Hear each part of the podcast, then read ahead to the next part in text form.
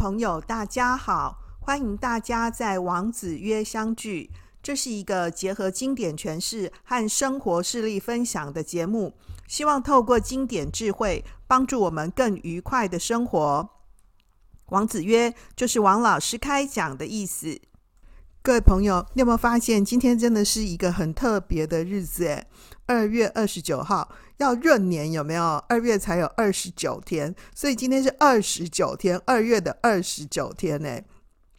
说到呢，这个二月二十九号啊，我有一个学妹呢，就是今天生的哦。我要偷偷的先祝你雅萍生日快乐。那呢，这个她要每四年呢、才能够。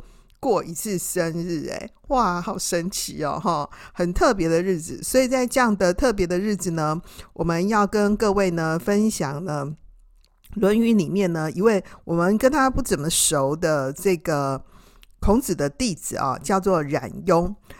这个二零二二年到二零二三年的时候，有一部很有名的韩剧哦，叫做《财阀家的小儿子》。我不知道各位你有没有看哈？这个财阀家的小儿子呢，是一个同名的这个人气网络小说改编的啊。里面是在讲说那个管理财阀家啊，他本来是有个秘书啊，那那个秘书呢，是宋仲基演的，然后他被冤枉呢，涉嫌侵吞资金，后来被那个财阀家杀害。后来呢，这个宋仲基演的这个秘书呢，就重生穿越，变成是那个财阀家的小儿子啊。这个剧里面叫做陈道俊，然后就以新的身份呢，一边成长一边复仇，所以试图呢，把这个财阀家的一切呢，都据为己有的故事啊，哈。这个因为是宋仲基演的嘛，哈，然后又是财阀家的小儿子，哎，我就觉得这个题目蛮蛮吸引人的。后来我就看了，哎，其实还蛮好看的哈。我们今天呢要跟各位呢分享的呢，不是这个财阀家呢这么样有显赫背景的小儿子啊，是呢犁牛家的好儿子啊。这个犁牛啊，是那个毛色不纯的牛啦啊。杂色的这种牛啊、那呢，这个犁牛家呢的小儿子，换句话说呢，其实是那个拍点出后顺有没有哈？这个好儿子呢，这个冉雍的这个故事，讲到冉雍呢，冉雍呢字仲弓啊，或者是称他子贡，所以我们比较常常听的是这个仲弓啊，用他的字，他也是春秋末年呢鲁国人。这个小孔子呢，二十九岁啊。根据这个文献的记载呢，对于这个仲弓呢的这个背景，其实是记录非常有限的。只知道说这个仲弓呢，他的身材很短小啊，跟孔子的另外两个弟子啊，就是冉伯牛、冉耕啊，还有冉求，就是子友啊，都是同一个家族的人。为什么要介绍呢？冉雍呢？冉雍呢，也是孔子呢四科十哲里面德性门的学生啊，德性科的。关于呢这个仲弓的身世呢，大部分我们用的都是《论语·雍也篇》呢。孔子评论这个仲弓的话，这个孔子评论仲弓说呢：“犁牛之子啊，心且角。”这个犁牛刚刚讲到说是这个。毛色呢不纯的的这个牛啊，那呢这个犁牛的儿子呢，但是他长得很漂亮，却虽然这个犁牛本身不是一个好好品种的牛嘛哈，但是他生出来这个小牛呢是心且角，这个心呢有点难写哦，就是一个马字边呢，在一个这个。甲乙丙丁戊己庚辛的这个辛啦，哦，那呢，这个辛且角，辛是什么意思呢？是长长的这个呃，有很整齐平正的角啊，而且呢，它这个这个毛色呢，非常的纯正，所以本来是品种不好的牛嘛，可它生出来的这个小牛呢，却是呢心且角的，不仅毛色很漂亮，而且这个角也很漂亮啊，所以像这样子漂亮的小牛呢。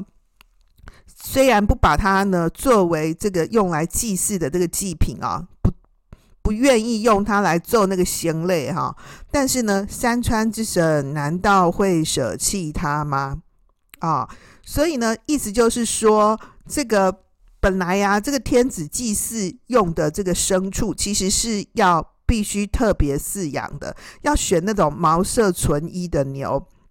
然后呢，等到那个牛呢长大变成是成年的时候，那个牛呢的那个角啊已经长得很整齐平整了。这样子的话呢，就可以用来祭祀。那周朝的人呢是重视呢这个赤啊赤色，所以如果是长着这个纯赤色的毛呢，而且呢已经这个很是成年的牛，而且呢那个牛角呢是整齐平正的，这样子呢才是可以适合用来做贤类，才可以拿来祭祀啦哈。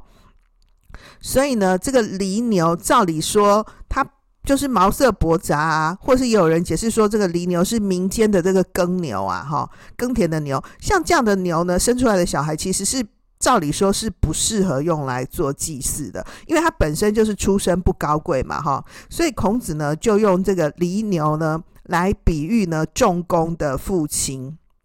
哦，就这重工的父亲呢是贱人啊，这个贱人就是我们看那个《甄嬛传》上面说啊，贱人就是矫情啊，哈。不过贱人呢、其实不是骂人的话，贱人是讲说他的这个社会地位呢是比较低的。好，当然贱人有解释说是行为卑贱恶劣的人啦。哈，那总之呢，这边虽然看不出来说仲弓的父亲到底行为好不好，哈，不过可以发现呢，这个不管是就这个行为或者是身份地位来说，都说明了呢，这个仲弓的爸爸是这个社会评价是不好的。换言之呢，就是重工的出生背景啊，他的家庭呢是不好的啊，出生于这个寒微的家庭啊啊。可是就算呢，他这个出身寒微啊，就是家里不好，背景不好，但是孔子评论他的时候呢，却说呢，他呢这个犁牛之子心且矫，就是说他虽然够不上是作为那个祭祀用的生理，但是。因为还是一个小牛嘛，对不对啊、哦？是一个牛犊嘛，哈、但是呢，山川之神难道会舍弃它吗？就是说，这么合乎这个祭祀用的，这么合乎法度的牛，其实是不会被山川之神呢舍弃不用的。意思是说，像他这样才德兼具的这种孩子啊，才德兼具的这重工呢，最后呢一定能够为世所用。虽然呢他出身寒微啊，但是能够为世所用，可见呢这个重工呢不仅不会因为他出生于这个恶劣的家境而自暴自弃，反而能够呢突破困苦艰难，而且奋发有为向上嘛，哈。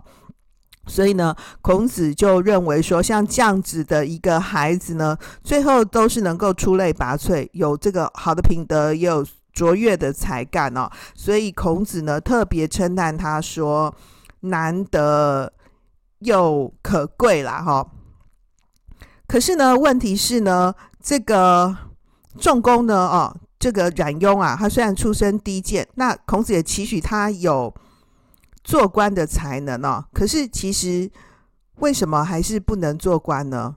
哦，所以这里头就是有一个得再商量的地方啊，就是因为他是小牛嘛，不能够用来做祭祀，呃，当做牺牲来向神灵献祭啊。但是这个祭神牺牲的这个比喻呢，其实正面了表扬了这个重工啊，他是优秀的人才，而且。这个不论呢到哪里做事，都会最后取得优异的成绩啊，是一个大有为的栋梁之才。所以孔子呢在另外一则呢里面提到说：“雍也可使难面”，就称赞这个冉雍啊，这个仲弓呢可以使他呢面难当国君，具备当国君的资格啦。可是呢，因为你出身背景不好啊，对不对？所以其实是没有可能当国君的。所以这边呢，可使难面的意思，并不是说他真的能够当得上，而是说呢，他的这个人格啊，或者他的这个才德呢，具备有像这样的资格。其实荀子啊里头呢，也极度的推崇冉雍，认为说这个荀子后来就提到说，虽然是在这个春秋时代啊。这个必须是要贵族啊，出身贵族啊，贵族跟贵族可以相提哦。可是呢，冉雍虽然出身背景不好哦，但是圣人之列啊，不能够得势的啊，所以这个荀子就特别提到说，像是呢仲尼跟子贡，就是孔子跟仲弓啊，啊，把这个冉雍呢跟孔子并举，认为说他们是圣人当中没有办法得势的人，圣人当中能够得势的，真的能够当君的，像是舜啊、禹啊，可是圣人里面有一种呢是很本身很优秀，可是呢。没办法呢，担任呢国君大位的，像是仲尼跟这个仲弓啊，所以荀子就提到说呢，虽然说啊，这个呃仲弓呢穷到没有能够放锥子的地方，就是无置锥之地，对不对啊？锥子啊。但是呢，王公大人的名声呢也比不上他，所以尽管呢他只是处在这个大夫的职位上面，但是呢他的贤能呢并不是呢一个国君所能够单独任用，或是一个国家呢所能单独容纳的。就是说，他的这个成就啊，他的名声啊，他的各种能力比得上诸侯，可是每个诸侯都想要让他当丞相，就是在圣人当中呢得不到权势。地位呢，来推行自己理想之道的人啊，就是孔子跟仲弓啊，就是像这样的人哦，所以给他呢极高的称赞哦。所以孔子呢称赞这个冉雍呢，可以这个当南面啊，可使南面，就是说他具有这个人君啊，作为国君的这个德性啊。那这个朱熹呢就解释这孔子呢去谈这个。仲弓啊，雍啊，可使南面这段话呢，朱熹我觉得解释得很好哦。他说这个南面啊是人君听治之位，就面南嘛啊。他特别提到说这个仲弓呢，宽宏简重，有人君的风度啊。宽宏减重这四个字，我觉得用得非常好哦。宽呢，就是宽厚啊；宏是大的意思，洪水的洪啊。所以各位朋友，你在听这这四个字的时候，不妨可以把它记录下来哦。宽厚，宏宏是宏大的意思啊。减呢是简单的简，重呢是重量的重啊。就是宽宏减重，再讲一次哦。啊，宽大的。宽大啊，俭呢是减重啊，简简单的简，重要的重，宽宏俭重，其实一下子找不出来怎么样白话文的翻译哦，可以翻得比较好哦。就朱熹就称赞说，这个重工呢，宽宏俭重，有人君的风度，所以如果引申来说，就是。冉雍呢，可以很是一个这个政治上面的的这个人才哦。可是呢，被分在呢德性门啊，所以各位你就可以发现哦，古代的人呢讲这个政治，你政治上面要做好哦，道德其实是非常重要的。我们再跟各位呢分享一一则呢，这个仲弓呢。跟我们现在生活里面呢比较常常提到的相关的话，大家比较能够对重重工呢有一个深刻的理解哦。这是呢，这个仲弓问孔子啊，什么叫做人？孔子就回答说啊，啊，要怎么样做到人呢？哦，孔子说，哎，那你就出门去办事的时候呢，就有有有一种感觉哦，就要表现出呢，好像是去接待贵宾一样。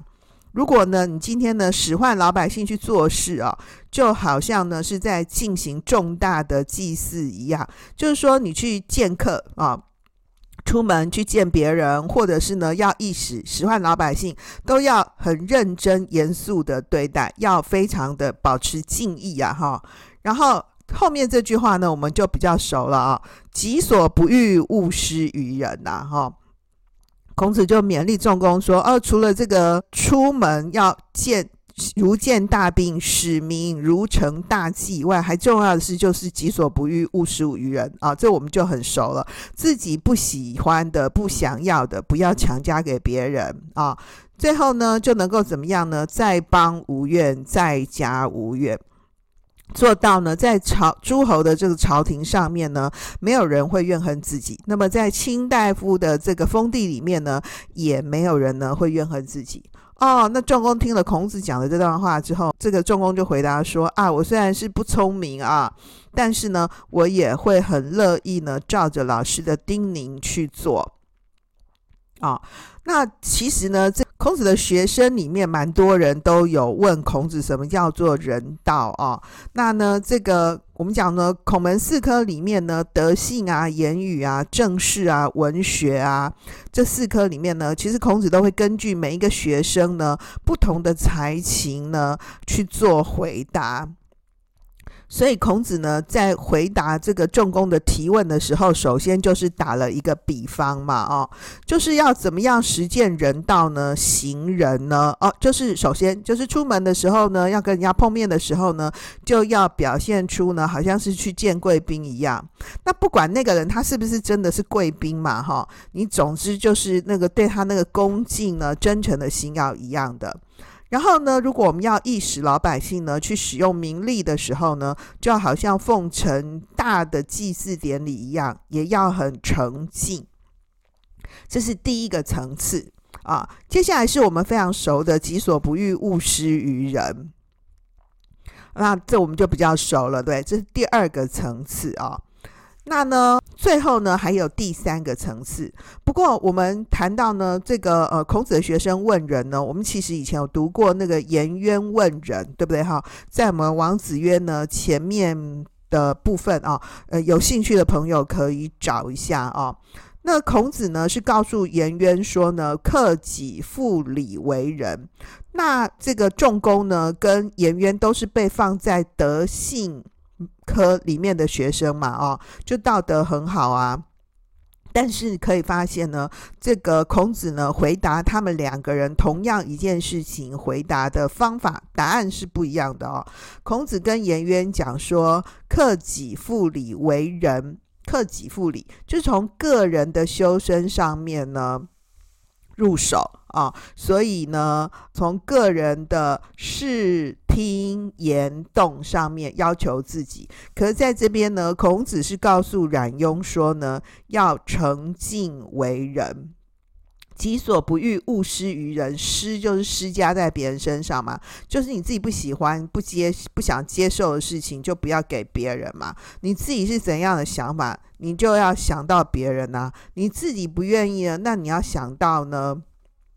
别人可能也不愿意，所以己所不欲，勿施于人，那就己所欲嘛，才能够施加给别人嘛。所以己欲立而立人，己欲达而达人啊。所以可以发现呢，这个己所不欲啊，这个话呢，讲的就是恕道，宽恕的恕。你看“恕”这个字是不是如心？将你心比我心啊，所以行恕道就是行人啦。好，那呢，最后呢，在这一段话里面呢，这个孔子呢讲的最后是在邦无怨，在家无怨啊。那的这个邦呢，联邦的邦啊，跟这个家庭的家，这个邦跟家呢，不是我们现在讲的这个家庭的意思啊。这个邦跟家呢，是古代的那个政治上面的一个属地的概念。邦呢，指的是诸侯统治的国家；那呢，家呢，指的是卿大夫呢统治的封地。换句话说呢，邦跟家呢，都是指的是政治环境的场合。邦呢是在诸侯的朝廷，家呢是在卿大夫的朝廷。就是说，你处在这个不同的政治场合里面呢，在不同的政治环境里面呢，没有人会怨恨，会抱怨自己。当然，这两句话讲的就是是行人的效果嘛，哈。所以不论是在邦国啊，或是在家啊，就是这个卿大夫的这个属地，做什么事呢，都不会呢让人抱怨。那一定是这个做事的人，他很有仁恕之心嘛，他的种种作为呢，都能够做到说别人呢。对他无怨啊，所以孔子呢就告诉冉雍说呢，能够做到这些呢，就可以说是人了。所以孔子跟颜渊论人，在颜渊问人的时候，孔子回答是说：克己复礼是人嘛，分别从非礼勿视、非礼勿听、非礼勿言、非礼勿动。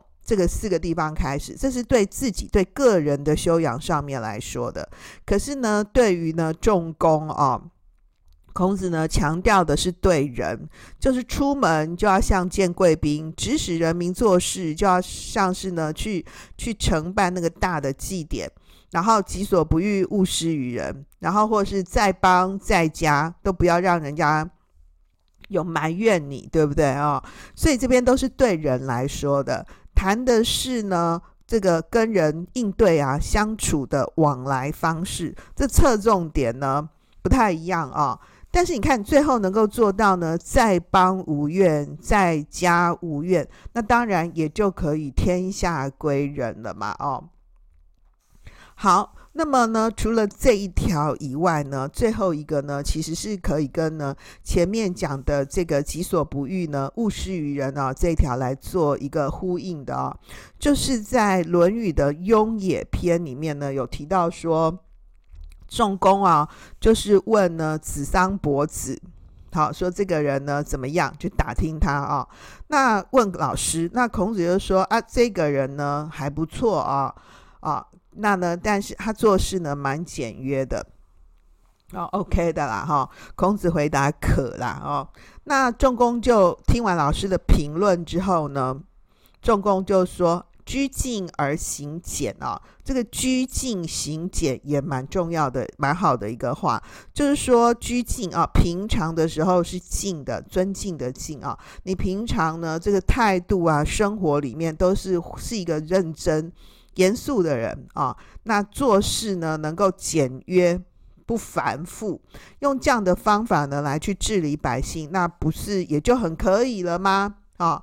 但是呢，如果相反的那个人呢，平常个性呢是比较态度呢是比较粗疏的，比较马虎的，然后做事情呢又很简约、很简单，那这样不就太简了，就大简了哦，太简了啦！那他就回答老师这样子，那孔子就说：“哎，对对对对对，这样的观察呢是蛮好的哦。”那呢，为什么说这一条呢可以跟前面那个“己所不欲”来做对应对读呢？啊？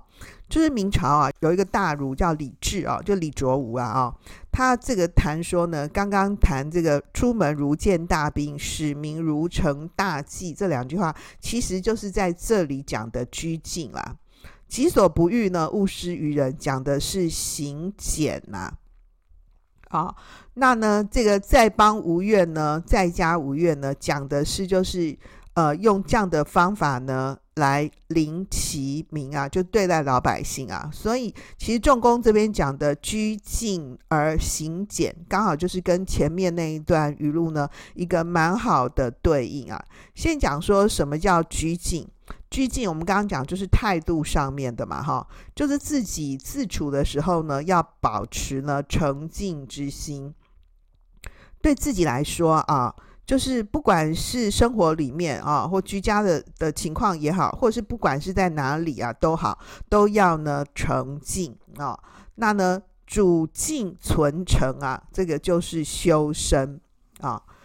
那行俭，行俭是什么意思呢？就是做事情啊，或者在工作上面要简单一点、简易一点啊，不要太麻烦啊。麻烦呢，很容易会扰民。那呢，就是一定不要周折，这个叫做行简，就是大事化小，小事化无啊，不要把小事当成大事来做，把小事办成大事呢，没事办成有事，简单的变成复杂了，那你这样子就扰民了。举个例子来说，我不晓得大家有没有碰过一种情况，就是本来你去办一个事情，本来很简单，只需要填一个表就可以处理了，后来呢，这个因为呢。来文的单位不同，然后他那个表单制作的分类不一致，然后你就必须要重复很多次，尤其是常常要回答说啊谁谁谁怎么样，什么什么情况怎么样，就是同样的一个问题，它来文的单位不同，你就要重复反复反复的说填很多表，然后你的时间就浪费在这些无聊的表格上面，然后这些单位呢就把简单的事情变得很复杂。然后你就跟他们建议说：“哎，你们可以自己内部沟通嘛，或是你们其实自己电脑检索就可以啊。你帮他找一个更简单方便的解决方法。”然后他就跟你讲说：“哎，规定就是这样，大家都是这样啊，我也没办法。这当然就不是行检嘛，哦。我特别觉得说，哈，处理公共事务的人呢、啊，要特别留心这件事。就是即使你只是一个基层员工，你也应该花脑筋想想，要怎样可以做到行检，不要浪费老百姓的时间呐、也浪费你自己的时间，浪费生命嘛。哎，拜托，现在都科技时代了，现在电脑网络越来越发达了，优化改善流程。这本来就很重要啊！各位，你再想想看，优化改善流程的不是你的主管呢，一定是中阶的小主管干部嘛，不然就是基层员工嘛。你怎么可能一个单位最高的那个主管他会去打 Excel 表呢？对不对？这不会发生嘛？搞不好他的电脑能力根本就是比你差很多，好不好？他们都用一种叫人输入法啦。那所以，你今天作为中阶的小主管，或是你可能是基层员工，你就是应该要提出改善的想法跟建议呀，不然的话，这个体制就是害大家一起变白痴嘛。那你明明可以当那个让大家变聪明的关键角色，那为什么不去做呢？你就应该跟主管提建议呀。当然啦，也有人会说这个提了可能不会成功，但是你总得提提看，对吧？对不对？也许这个大机构里面呢、不容易很快的改变，但是总是要变呐、啊。我必须要说啦，这个大机构啊，公部门里面也还是有那种很有脑的主管。你不讲，不替老百姓反映，然后最后就是整个社会总体都不进步嘛，脑子就很僵化啊，永远只停留在原地啊，然后一代一代复制下去。你不觉得这样很可笑又很可怕吗？拜托。各位看看我们周边国家那些进步的社会设施，还有一些进步的观念，我们为什么还是停留在必须一个礼拜上满五天班，然后每天必须坐满坐饱九个小时？哦，你一个小时吃饭，对不对？那个时间是要扣掉的。然后老板为什么还执着停留在身体一定要有上班，要坐在那边，对不对？然后。要做满做饱，这不是很值得思考吗？所以这边这个重工提到说，自处要静，做事要俭，并且用这样的态度啊，以邻其民去对待百姓，不也是很可以的吗？那你就可以发现，说这个可其实是很好的意思，这可其实是很难得的，是许可赞可。赞叹，对不对？所以孔子呢就称赞他。然后呢，我也觉得这个明代的这个李卓吾啊，把仲弓的这段他的这个心得，跟前面那一段孔子的跟他的这个行人的回应啊，问人的回应。放在一起看，这个结合结合得很不错哦。就是说，出门如见大宾，使民如承大祭，就是拘禁啊，养成自己的这个诚敬之心，然后落实在拘禁这两个字上面。行俭呢，就是己所不欲，勿施于人呐、啊，不要扰民啦。你自己不喜欢麻烦，你就不要让人家很麻烦嘛，这就是行俭。在邦无怨，在家无怨，就是以邻其民啊，让这个诸侯或是卿大夫之家的人都能够无怨，对你没有抱怨，而且可以和谐相处。这个就是呢，面对百姓的的方法。那就说，这不是也是很可以的吗？我想呢，这个仲弓啊，是孔门里面呢德性科的学生啊。透过这几则呢谈仲弓的语录啊，不晓得大家有没有对他有多一点的认识啊？因为其实冉雍啊，我们其实跟他不太熟的啊。不然呢，你其实听完这一讲之后，至少你学会了原来己所不欲，勿施于人啊。这段话是和他有关的啊。另外呢，这个重工讲说要居静行俭啊，这个居俭呢跟行俭是两种对比啊。居静是对自己的态度，对自己要要求多一点，不要态度呢随随便便啊。那呢居俭那就不对了，脑袋太简单呢就是不可以的啊，得多想想可以怎么样呢，把事情呢做得更好，处理得更好，更简洁简便，要行俭啊，所以。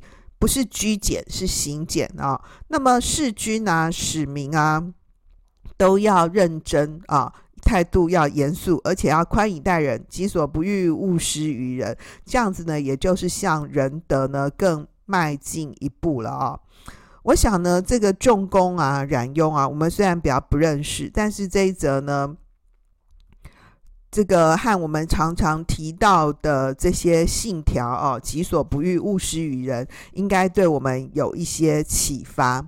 最后呢，我还想很呼吁啊，和请求我们这个王子约听众朋友当中的许多王子们啊，我知道呢，我们的听友当中呢，有蛮多已经是单位里面的主管或者是中阶主管了啊。我很想呼吁和请求这些担任主管的朋友们哦，就是麻烦多思考一下制度跟规范，因为制度是死的，人是活的。有制度遵循当然是很好啊，因为体制帮助我们的社会运作规范啊，更加的统一顺畅。但是呢，也必须要常常想想，制度杀人呐、啊。所谓规定呢，有有规定带来的毛病跟问题。他该如何帮助事情的处理呢？可以呢，守精守长，而且还可以不扰民，甚至便民呢？因为不能行简哦，甚至是行繁，导致民怨，那其实也就是很应该的啊。所以呢，这个重工提到说要居静行俭哦，像这样子的一个小故事呢，让我们看见一个在德性表现上面，特别是与人往来的对应上面可以称道的地方。刚好也可以提醒我们每一个人都要居静行俭啊。对人要同理心啊，即使是事繁，对不对？也要尽量做到行俭不繁，这样才是一个真正有仁爱树道的人哦。好喽，那呢，重工的故事呢，就先讲到这里。今天的重点整理，第一个，冉雍字仲弓。也称作呢子贡，他是春秋呢鲁国人，孔子的德性科的学生之一。第二个，仲弓呢品德高洁，孔子呢推他为可使南面之才哦，具有呢这个做国君的这个德性。第三个，己所不欲，勿施于人呢，是一种将心比心的体贴。第四点。居静行俭呢，也是修己治人的恕道表现。这个恕呢，如心嘛，啊，恕道其实就是一种同理心。最后一点呢，我想呢，我们应该要时时的反省哦，不要让制度杀人。这样要怎么样去反省制度呢？就是要仰赖我们每一个人的同理心。能够用同理心呢，时时去反省制度，才能让制度更有效的运作哦。好喽，今天就到这里，谢谢大家的收听。让我们透过经典好声音，感受经典智慧，一起发现一个更好的自己。我是王老师，我们下次见喽，拜拜。